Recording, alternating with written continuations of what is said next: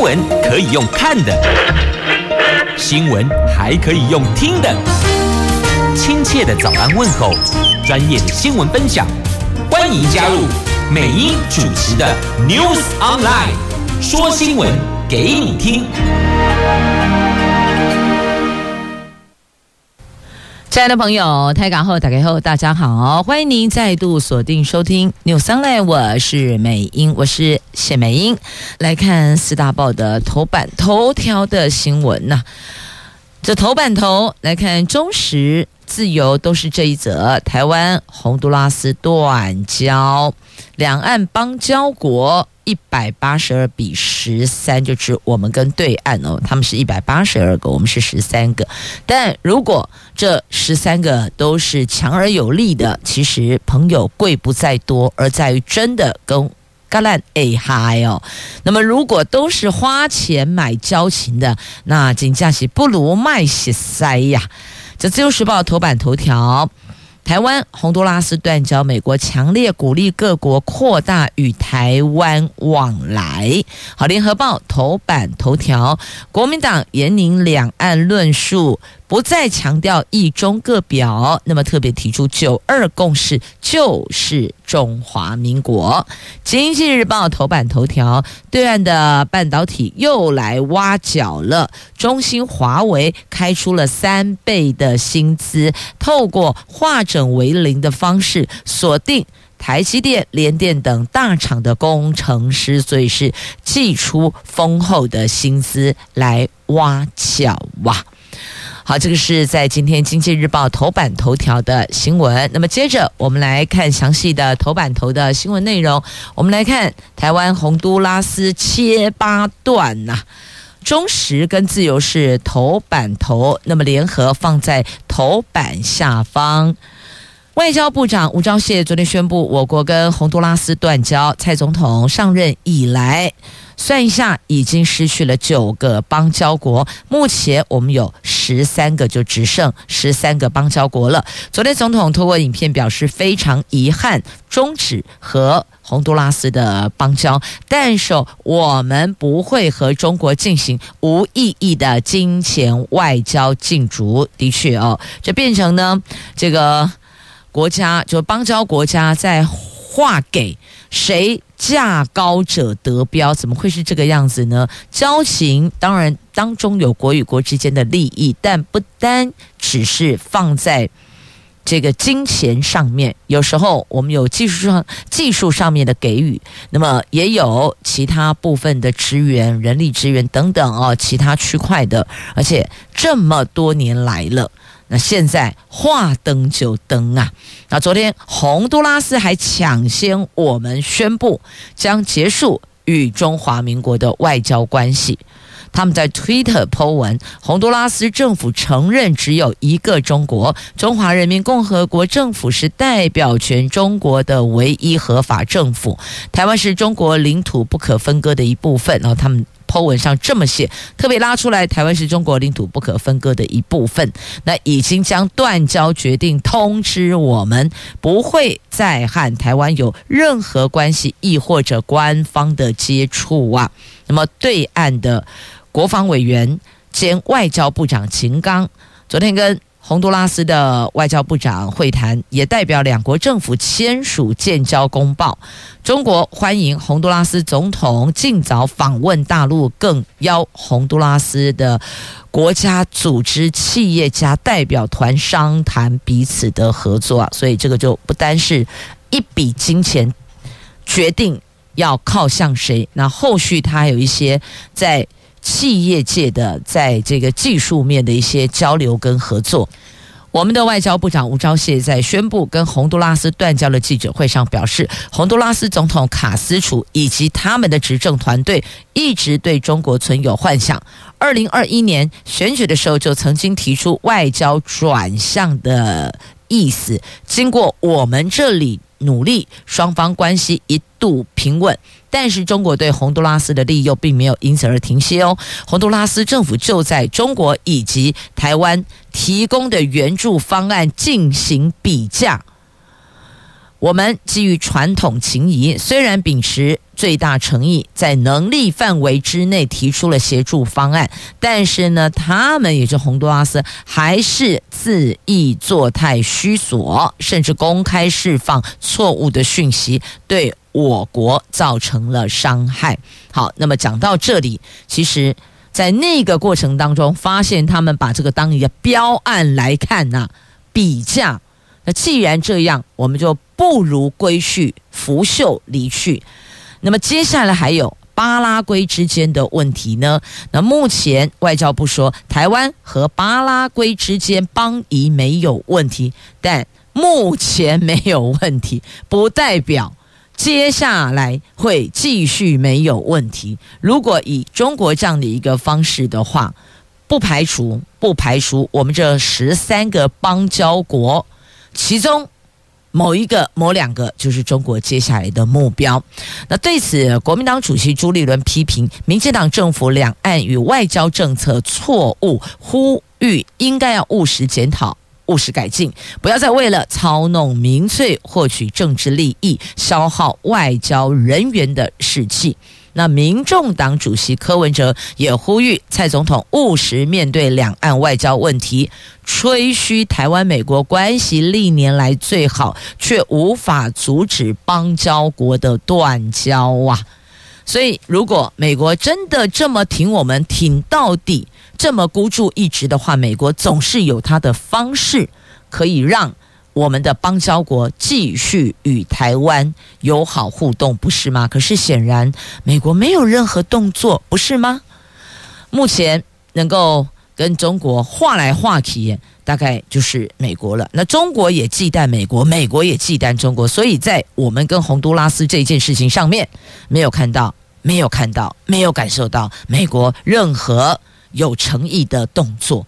一直都说要跟我们多互动，一直都这么讲，也强调与我们的情谊呀，然后也要其他的国家扩大跟台湾往来。那请问他的强烈鼓励、强烈鼓励的实质作为又是如何呢？不是嘴巴喊一喊哦，我们是出于话，所以话穷啊，话来盖以后，然后结果。其他的动作都没有，连他自己的脚步都没有往前踏的话，那实在感受不出来实质的相挺的、爱护的、保护的力道。在哪里呢？来，《自由时报》头版头条，这美国说强烈鼓励各国扩大跟台湾往来，就针对台湾跟洪都拉斯断交，美国发出这样的一个声明。那么，日本驻台代表说，我们一直在台湾身边，并且今后也会继续到顶怕表用怎样，台湾日本一起加油。那么，美国官员也特别强调，中国外交承诺经常都没有兑现。好，这个话你应该是要去跟洪都拉斯说。不是跟我们说，那么也要去跟那十三个和台湾有邦交的国家强调，中国外交承诺经常都没有兑现，而且要把这个过去跳票拿出来，到底有哪些事情？那么另外，既然这么。鼓励大家跟台湾往来，美国、日本可以先拿出诚意吗？你们可以就直接跟台湾建交吗？可以跟我们建交吗？当然，我们不能要求说你要跟谁切八段，不能说哎，美国你要跟中国切八段，你要跟中国断交，那日本你要跟中国断交，我觉得这样要求哦，别人跟其他的朋友。不能往来，这是不对的，因为每个人都应该有自由交朋友的权利哦。那我们应该是说，那你就跟我们建交啊，你不用跟他断交，但你可以跟我们建交啊，是吧？哦，你美国、日本，你们既然能公话，嘎叫多像话嘎震天嘎响，那有没有更实质的作为呢？日本你可以跟台湾建交啊，美国你也可以跟台湾建交，我们也超欢迎、超开心，我们也开一个大大的全球记者会，对吧？可是好像感受到目前为止，只是。吹的在晃，嘴巴在喊而已。可是呢，脚都没有动，没有实质的作为呀，就是话话。我们在话耍料嘞。然后呢，然后然后就没有然后了。好，接着我们来看，这边还真有然后嘞。经济日报头版头条的新闻：中国的半导体又来挖角了。他们开出三倍的薪资来挖台积电跟联电的工程师，这对岸有意扩大扶持中芯、华虹、华为的陆资半导体厂，给补贴无上限的优惠，相关指标陆企也动起来了。传出近期对台湾半导体人才展开了新一波的挖角，透过化整为零的方式，锁定台积电、联电等大厂制程跟设备整合工程师，开出了三倍薪水的条件，这就再掀起两岸科技业抢人大战了。根据业界的人士指出，陆气就。中国的企业哦，陆气挖角台湾半导体人才已经是行之多年。早期是明目张胆大动作，在台湾设立研发中心，或者在竹科等地设专门办公室找人，甚至还打出了随到随谈的模式。这个意思，你随时可以来面谈，随时都可以哦，用这样的一个方式哦。但是由于他们动作实在太大。引来了台湾官方的关注，那陆续挖角台湾人才也转趋低调，相关的办公室陆续撤离台湾，加上前几年大陆疫情严峻，两岸往来不便，让这个状况稍微有和缓，甚至有暂停的迹象。只是最近好像又开始了，是随着疫情好转，大陆解封，加上大陆官方扩大冲刺自主半导体能量，来因应美国的前。前置，所以呢，有意要给中兴、华虹、华为等陆资半导体补贴无上限的优惠。相关的红色供应链掌握更多资源之后，最近又掀起了新一波来台湾抢人才的风潮啊！不过呢，由于全台湾从官方到业者甚至民间都高度关注台湾人才遭到对岸挖角的问题，那这一波陆企。来挖人就更加低调了，不像先前透过台湾办公室或是相关的据点群聚性的活动，而是化整为零了，透过在其他的平台找人，或是以人际网络。猎人才，甚至有学长带着学弟的模式。总之就是转低调，不像之前哦。这之前的做法呢，感觉是敲锣打鼓昭告天下。那这一次呢，是安安静静的、默默的，用一些类似有点类传销的模式哦，就是这个上带下哦，然后内拓外这种模式，去把人。带过去哦，大概是目前这个状这个状况。但是，即便你再低调，消息还是曝了光，还是传了出来，而且我们都还能够具体的了解是三倍薪水。你在台湾如果是五万，他们就用十五万的薪水挖你，所以是用三倍的薪资来抢人才呀。接着来看。经济日报，哎，我看一下时间。好，那接着我们来安排歌曲吧。送上的歌曲黄莺莺的《我们呐、我们》，希望大家在高利呃高薪资的利诱前提之下，可以在。再稍微思考一下哦，因为不能够说你绝对不行，如何如何，因为毕竟这个薪资收入也是很现实的问题，只能够说呢，哎，稍微再理性一点，再思考一下下。继续来关心财经新闻呢。经济日报头版版面来看股市，继细谷银行、瑞士信贷事件之后，市场上又传出了德意志银行的五年期信用违约交换合约飙高，因此引动全球股市资金大挪移，买盘放弃金融转进电子。台湾股市受惠 AI 供应链的纯度与重要性都高于韩国。中国等竞争对手，因此成为了外资等机构法人最近主要琢磨的重点股市。预期在 AI 话题没退烧之前，台湾股市将随着这一股资金潮维持惊惊涨的格局啊！这个惊惊涨哦，就是在这个害，好像是有点惊惊骇当中往上涨啊。那上个礼拜吸引外资连三买，激励指数创下。一一万五千九百二十一点波段反弹新高，那法人预期短线行情将会上看一万六千三百点。好，那到底会不会到这个点？继续看下去就知道了。待会儿晚一点就开盘了。好，那么接着来看房贷利率。现在央行升息，八大行库今天起会跟进，房贷利率全面站上二字头。央行上个星期四决议升息半码，八大行库宣布今天起跟进调升存款利率。行库主管指出，随着银行调升存款利率，那么首购族二房跟三房的房贷利率的地板价也会跟着调涨。首购族从百分之一点九三五提高到百分之二点零六，那二房从百分之二点二二五调升到百分之二点三五，那三房的豪宅的房贷利率从百分之二点三四五提高到百分之二点四七，那么调幅都是零点一二五个百分点，就是半码哦。所以呢，这房贷的利率也跟着存款利率的调升。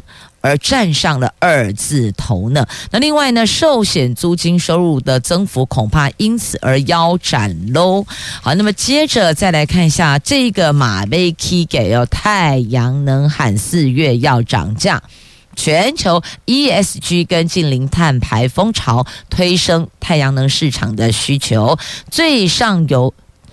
多晶系原料跟细晶片先是领涨，累计今年以来大涨超过三成后，国内太阳能两大指标厂联合再生还有元晶将在四月调升报价，目标拉起材料端涨幅，因此引爆族群新一波的涨价潮，也就是其他业者可能也会跟进涨价啦。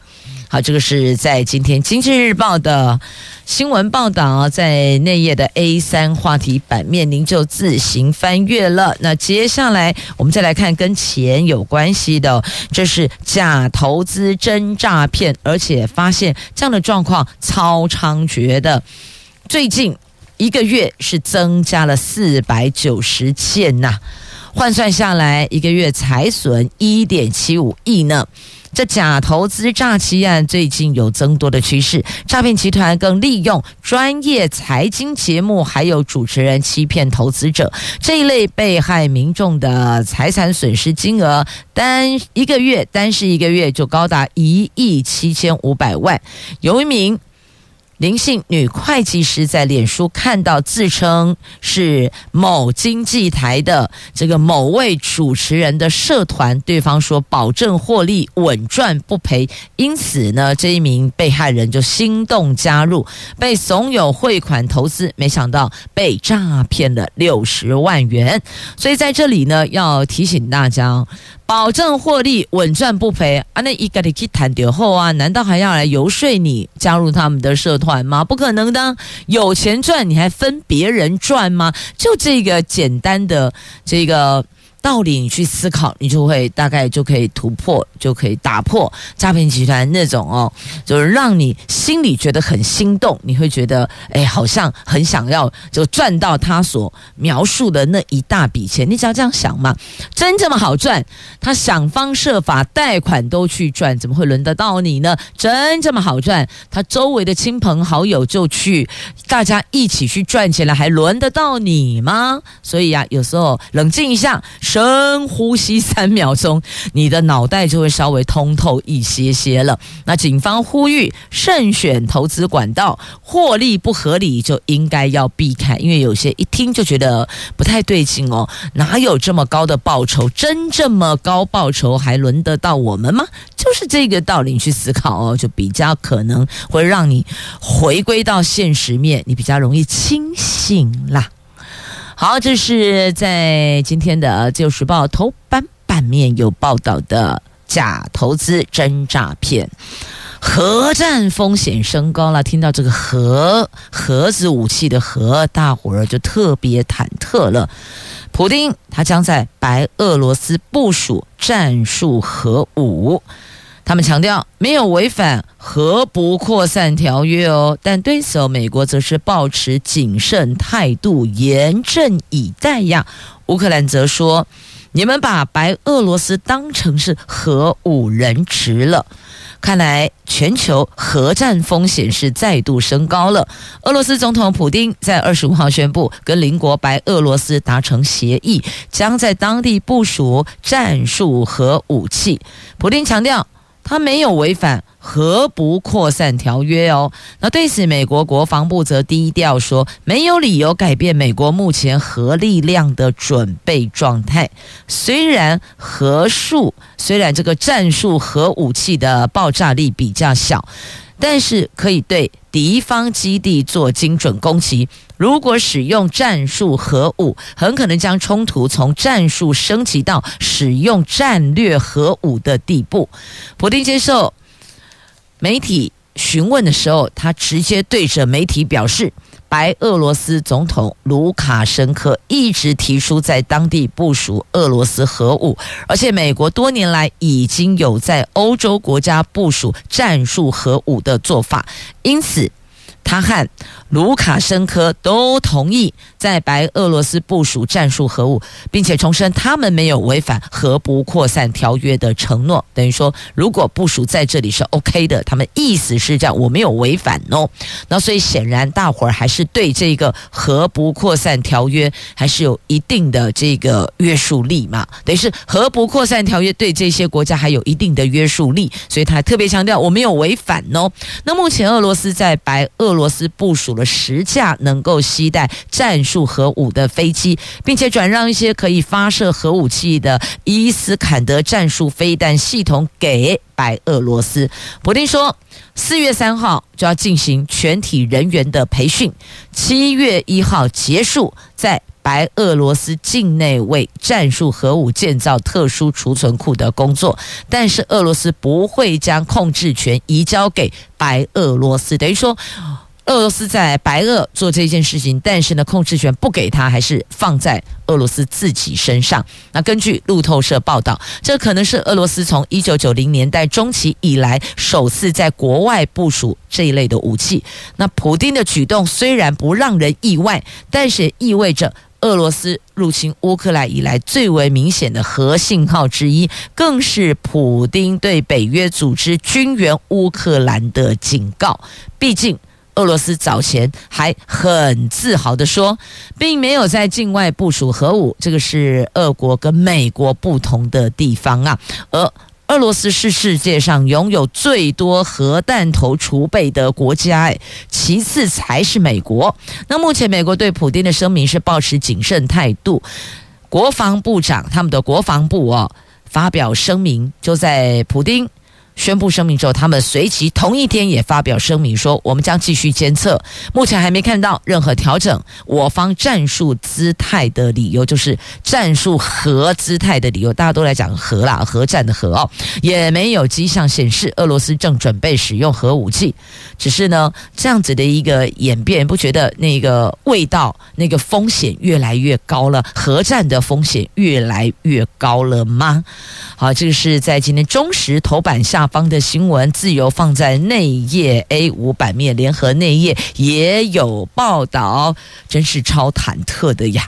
那接下来焦点拉回国内了，我们来看有关大选的话题。国民党的总统提名速度有加快了，最快会在四月征召侯友谊，考量支持度随着时间拖延会往下掉，的确。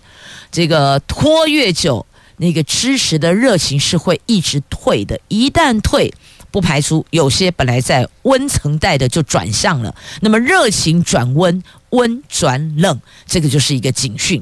所以，既然决定了就是要这个人，那么就要思考怎么样巩固，同时凝聚。还有排除外来的伤害，那这个是必须要上下内外团结一致的。毕竟是大选，不是地方的选举，所以超前部署的越快越好。那么党内初选当然有党内初选民主的机制哦，可以度众人悠悠之口，可以服众，但是呢，也不排除它随之带来的就是什么伤害嘛。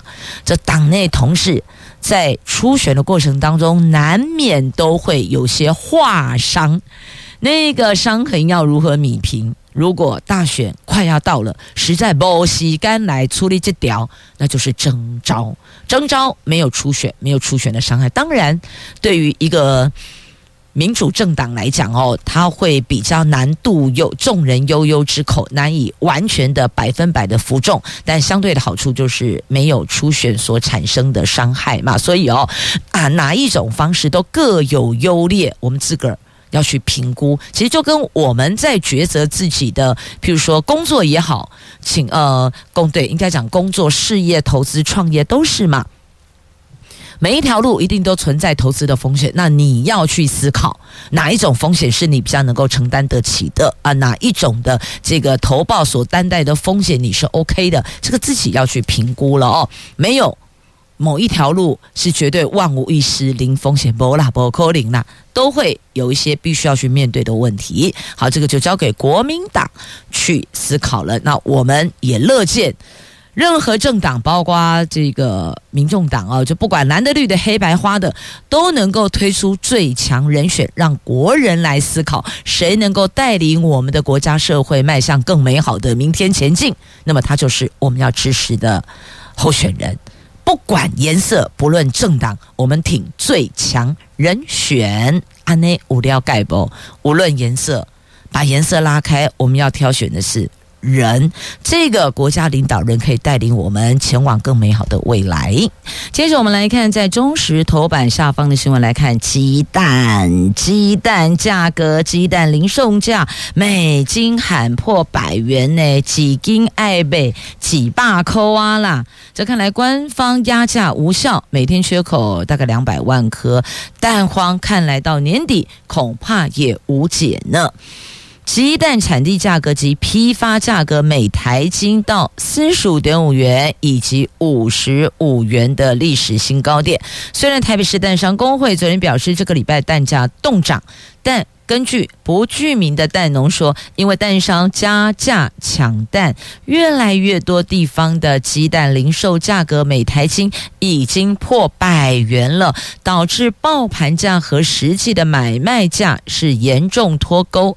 屏东养鸡大户说，蛋荒已经是史无前例，估计今年底前蛋荒也解决不了啊。那农委会说，五月上旬鸡蛋恢复产能，但是养鸡大户说没有办法这么乐观呢、所以怪了。养鸡大户说不哦，啊，农委会主委陈其仲说有哦，所以我们到底要听谁的？左边陈其仲说五月上旬恢复，但养鸡大户右边养鸡大户说。无法如此乐观呐、那根据农委会所公布的鸡蛋产销资讯，上个星期产蛋鸡只已经回升到三千一百五十八万只，产蛋箱数回升到十一万两千箱，大概换算下来就两千两百万颗。但是距离市场需求十二万箱，大概两千四百万颗，每天缺口两百万颗蛋。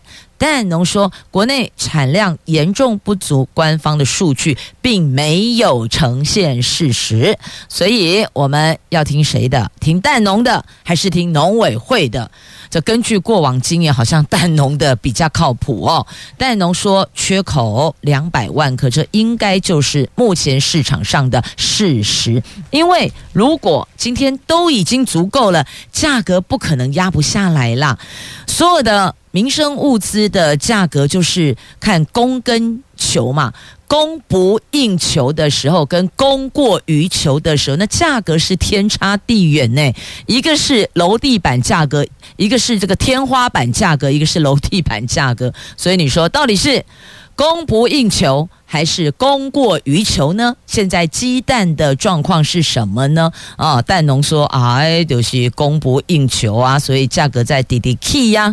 好，所以大伙儿心里有个谱了哦。蛋农说的，恐怕年底要完全解决蛋荒问题也是有困难的。所以想问一下，哎，我们是两千三百万人，那么。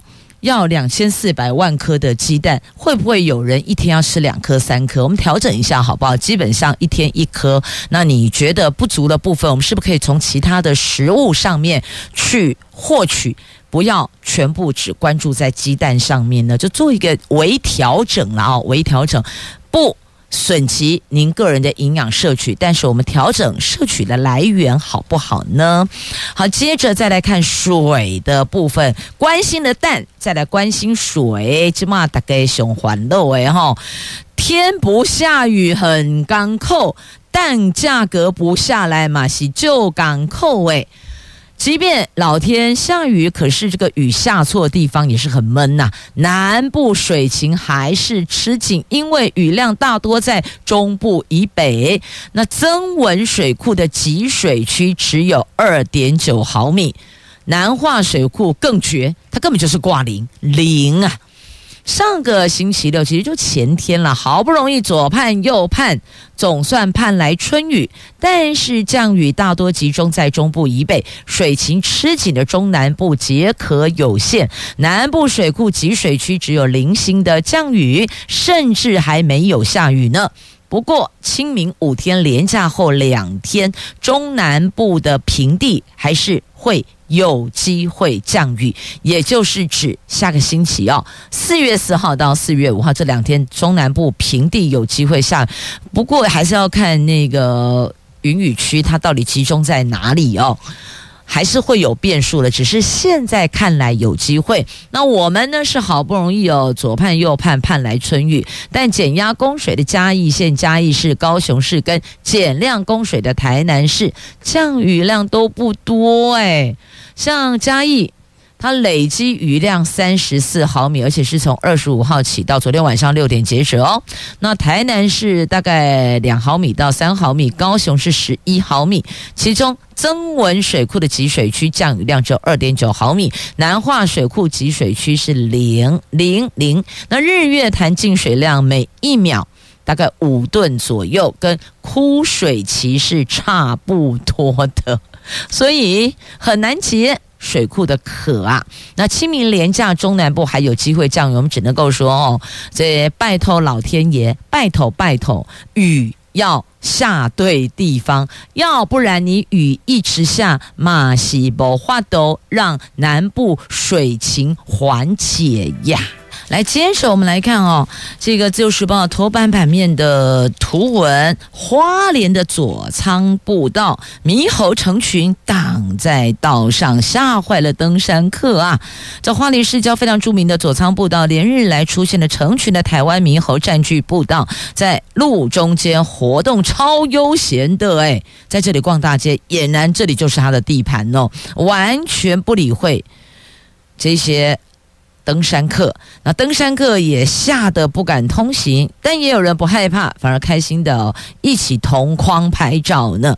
那领馆处呼吁，因为部分民众主动喂食，所以左仓步道近年来野生猕猴因此大大增加。虽然没有出现攻击人类的行为，但希望民众不要再喂食了，避免影响生态，也衍生了日后人猴冲突的风险呐。好，花莲。左仓步道猕猴成群，那么桃园南桃园则是狒狒逛大街呀。这目前市府跨局处成立了抓废战情室，搜捕在逃狒狒。这桃园市府团队认为，这个狒狒下雨天可能会躲藏在涵洞或是废弃屋舍。目前还是锁定南桃园的杨梅富冈，它其实从平镇开始哦，一路往南走到杨梅富冈了。我们要不要抠一下新竹县呢？新竹县注意一下好吗？好，它目前在杨梅富冈新屋一带。市府进行全面搜索。那昨天有民众通报菜园的枸杞疑似被狒狒偷吃，因为现场留有脚印啊，你看吧，反走过一定会留下痕迹，所以呢，赶紧加派人手到现场勘查，但是没有发现踪迹，动作超利落的。那现在呢，我们还要追着狒狒跑吗？这市府团队追着跑，媒体追着跑，桃园丢香蕉。丢香蕉诱捕是算了，我们不要追了，我们用诱捕的方式哦，把它给导出来、诱出来。就农业局长陈冠一说，市府除了出动动保处，还有捕风捉蛇大队人员之外，民政系统也透过里长帮忙，但连日来讯息很多，而且很繁杂。目前倾向不再对外公布狒狒的出现热点，除了避免民众恐慌之外，也阻止。阻，也要防止阻碍搜捕的行动。而且，如果发现狒狒踪迹，也不一定马上就能捉到，因为你看到你通报，他已经跑了，他不是定点在那蛋里，嗯，西呢。他不是假庆崩蛋里哦，他是一直在移动，一直在跑的。所以呢，我媒体圈有一位记者，最近这个新闻路线呢也改跑南桃园，我们就就笑他说：“哎啊，你是因为这个狒狒来，呃，是因为你来的狒狒到了，所以狒狒也来。因为这个这位这个现在跑南桃园新闻的记者，他脸书就叫狒狒。”就是这个狗吠火车的吠哈狒狒，所以有人我们就就打趣说，所以是狒狒来了，所以狒狒就到说没有哦，那只狒狒先去的，那所以合着是因为那个狒狒到了，所以你这个狒狒也来了，才会沸沸扬扬，是这样吗？好，总而言之，言而总之，一只狒狒哦，真的议会这个。最近议会开定期大会，议员也关心，然后团队现在卯足力要把他给这个带回来，把他送到他该去的地方哦。那再来，媒体也得追着跑，大家都辛苦啦。只是这只狒狒到底从哪里来的，目前还不知道，因为没有人承认呐。谁敢承认呐？你承认是你的，那么这段期间所衍生的所有的损失，或是伤害，或是赔偿，你都得要。买单呢，所以大伙现在都摇头，哦，问到我我我没有不见哦。这样就动物园最后一个，他说我清点后，我们数量没有短少，这有短少也不敢讲，是吧？好，重点是现在赶快把它给找回来吧。那接着我们再来看哦，这个。找回来的还有看到了八十年来最晚的玉山飘初雪了。这东北季风起，华南云雨区夹带丰沛雨量。昨天玉山降下三月雪，它是先下十分钟出雪后停了。停了四十五分钟之后，陆续又下了五波雪，创下玉山北峰气象站设站八十年来初雪最晚报道的记录。那么还有，我们来看一下这个拳击世锦赛，我们的黄晓雯拿金牌啦！东京奥运铜牌得主黄晓雯昨天在新德里举行的二零二三世界女子拳击锦标赛五十四公斤级的决赛，她以五比零压倒性优势击败哥伦比亚三十二岁的老将阿里亚斯，继二零一九年后，她生涯二度在世锦赛拿金牌，掌声鼓励鼓励。好，接着我们再来关心的、这个就是市话。电话啦，公电话，我们有手机，我们有市话，所以请问您有常常讲市话吗？您上一次拿市话，拿这个家用电话或这个企业公司桌上电话，好了，我们把公司的电话挪开，我们讲家里的市话好了。您上次用家里电话通话的时间是什么时候呢？来告诉你，十一年来减少两百四十万的用户了。那现在因为手机以及网络的普及化，使得使用市话的民众越来越少了。NCC 的资料显示，我国室内电话从二零一一年到今年的一月，就是二零二三年的一月，这十一年间减少超过两百四十万用户。而且国人平均每一个星期只说四十五分钟的市话，我们换算下来等于一天不到七分钟。那在住处不用手机只用市话的用户，全国占比百分之七点八。年龄上来看，六十六岁以上的用户占比百分之二十六点四。所以呢，发现市话的使用存在城乡跟年龄的差距。根据资料显示，越高龄居住地越偏远的民众越是仰赖市话。全台湾平均每个人每个星期讲四十五分钟的市话，其中宜花东、宜兰、花莲、台东、高雄、屏东、澎湖，每人平均讲超过一个小时。十六岁以上民众每个月市话账单平均三百八十七元。那中华电信。说行动电话普及当然会冲击市话，不过市话还是有无可取代的特性，包括市话不需要充电，所以你手机啊没电的时阵，手机没电无法通话，那市话是 OK 的。即便停电，台电给你停电或是跳电，都还能使用。那民众使用市话报警，警方能够迅速得知确切的地址。那市话的费率也比手机还要便宜，当然也降低民众取消的意愿了。那再来，这市话也适合常常聊天，长辈超喜欢打市话聊天的，有没有？它还是有它存在的价值的。那么有人就延伸问题哦，那民调的时候用市话，市话民调准不准？告诉你，市话民调要看议题。